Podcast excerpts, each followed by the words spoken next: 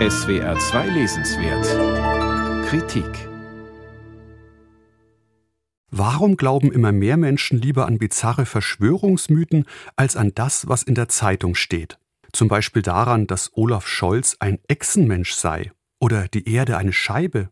Nach Sascha Lobo muss man sich den Absturz in den Kaninchenbau der Verschwörungserzählungen als einen Prozess vorstellen.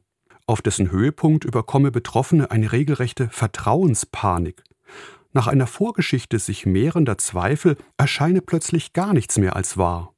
Dieser unhaltbare, einsam machende Zustand führe zur verzweifelten Suche nach Halt.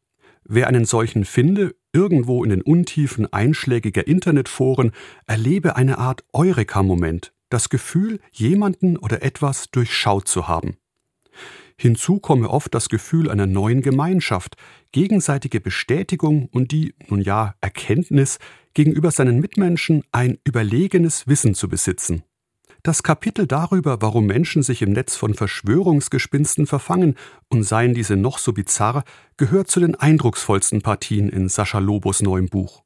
In diesem untersucht der Publizist und Blogger die, so der Titel, große Vertrauenskrise in unserer Gesellschaft die zwischen Politikern und Wählern, die zwischen Medien und ihrem Publikum, aber auch die zwischen den Generationen, Stichwort Klimaaktivismus.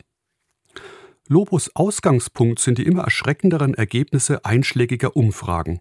Laut Allensbach zum Beispiel sei das Zukunftsvertrauen hierzulande seit Corona auf 19 Prozent regelrecht kollabiert und unter Jugendlichen vertrauten nach einer anderen Umfrage nur noch 7 Prozent den Parteien. Um das Vertrauen in die sogenannten Leitmedien ist es kaum besser bestellt. Für eine liberale Demokratie, in der Parteien ebenso wie Medien essentiell sind, seien solche Zahlen verheerend, so Lobo, und da würde ihm wohl niemand widersprechen. Aber warum ist das so? Und wie lässt sich diese Entwicklung umkehren?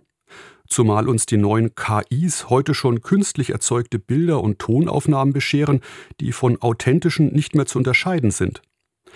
Was Lobos Ursachenforschung angeht, so ist diese gleichermaßen erschöpfend wie überzeugend. Zeitlich führt seine Analyse zurück bis zur Jahrtausendwende, als der 11. September für viele zur Einstiegsdroge in die Welt der Verschwörungsmythen wurde. Und sie endet bei den verheerenden Folgen der Sparideologie der Merkel-Ära, als die Befriedigung der Finanzmärkte wichtiger erschien als Investitionen in Bildung, Digitalisierung oder Infrastruktur was gerade viele junge Menschen das Vertrauen in die Politik verlieren ließ. Was den Vertrauensverlust in die Medien angeht, so sind Lobos Ausführungen um einiges tiefschürfender als das, was Richard David Precht und Harald Welzer unlängst auftischten.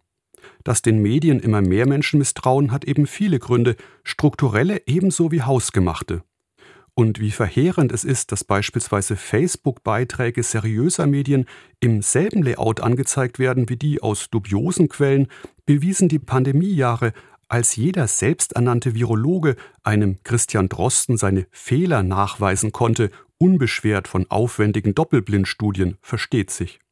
Wo aber Gefahr ist, wächst das Rettende auch. Nach diesem Motto zeigt der Autor im Schlussteil einige Auswege aus der Vertrauenskrise auf.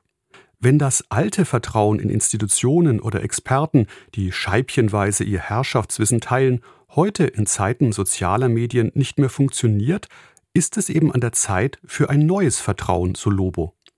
Und diese setze auf Transparenz, Vernetzung, Kollaboration und fortwährende Fehlerkorrektur. Wie im Fall der Online-Enzyklopädie Wikipedia. Der vertrauen inzwischen laut Umfragen stolze 80 Prozent der Befragten. Ob das im KI-Zeitalter so bleiben wird? In Sachen ChatGBT fällt Sascha Lobo leider nur wenig ein. Künftig werde man wohl ein Maschinenvertrauen haben, wie einst unsere Großeltern ihr Gottvertrauen. Solche Aussichten können einem glatt selbst eine Vertrauenspanik bescheren. Sascha Lobo, die große Vertrauenskrise, ein Bewältigungskompass. Kiepenheuer und Witsch, 318 Seiten, 25 Euro.